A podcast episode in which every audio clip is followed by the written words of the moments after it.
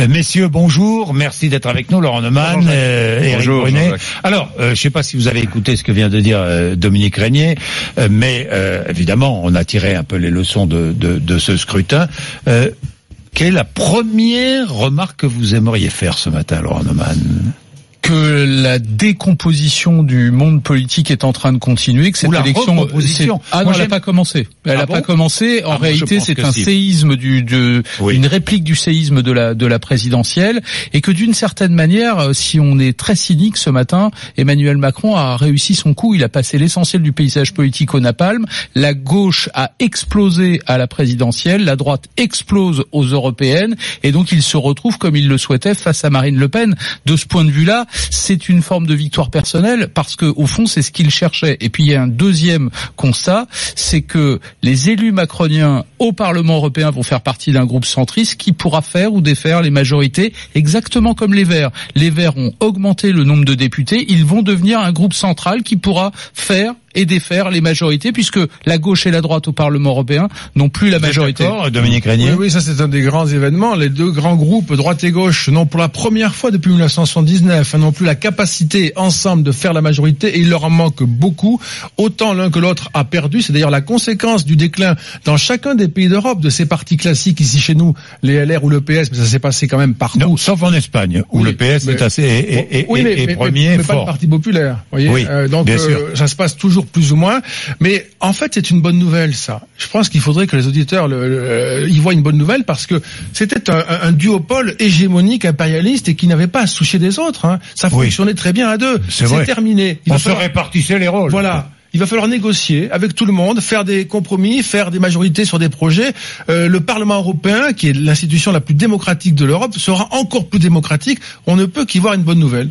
Oui, Éric Brunet. D'abord, moi je voudrais dire que les instituts de sondage se sont lourdement trompés. hein. On le disait avec Dominique Moi j'ai reçu oui. quand même François-Xavier Bellamy en disant Oui. oh, formidable, euh, vous êtes celui qui redresse la droite il y a quelques jours. Euh, J'ai reçu euh, j'ai reçu le Europe Écologie Les Verts en, en, en disant à Yves Jadot. Alors ça décolle vraiment pas. Yannick Jadot, ouais. ouais, donc on sait, on, on a encore une fois écouté les instituts de sondage et j'ai de faiblesse de croire que ces gens-là euh, donnent une inflexion quand même à la vie politique démocratique de ce pays en répétant parfois des âneries. Alors je sais, je sais tout ce qu'il faut dire. Oh, ce n'est qu'une photographie de, de l'état de l'opinion à un moment donné. Les je les électeurs se excuses. sont décidés au dernier moment. Voilà, voilà, c'est ça.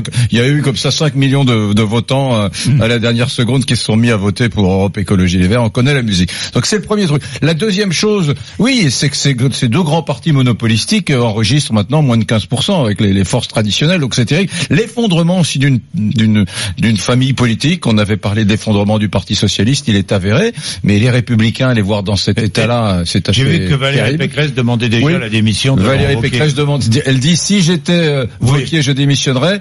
Euh, Oui. la, la- la- la troisième chose, c'est que je suis pas du tout convaincu que Macron ait perdu. Hein. Alors les gens disent ah oui mais Macron avait dit qu'il arriverait en tête, c'est vrai. Enfin Macron il est 0,9% derrière le Rassemblement national. Euh, Bah, il a quand même perdu. Oui, si Pardon. vous voulez, il a perdu. Mais enfin, C'est le la réalité, c'est Rassemblement que national qui a gagné. Non, mais moi, on je à un toujours. écart sup- sup- supérieur. Et par ailleurs, compte tenu du contexte, moi je considère qu'il fait plutôt une belle opération. Quand on regarde les, les dernières européennes, quand on regarde les européennes d'avant, euh, bon, je trouve qu'il résiste bien, il résiste même mieux que la gauche hollandienne euh, lors des précédentes européennes. Un, un mot sur François-Xavier Bellamy. La droite ne peut gagner dans ce pays, et je fais partie de ceux qui pensent qu'elle est majoritaire.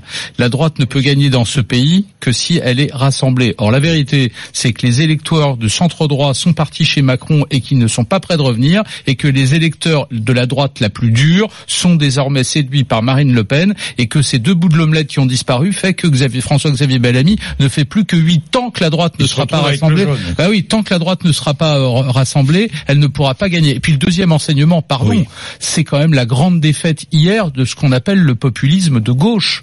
Euh, euh, Ah oui, euh, Jean-Luc Mélenchon avait décidé de délaisser la gauche et de parler au peuple.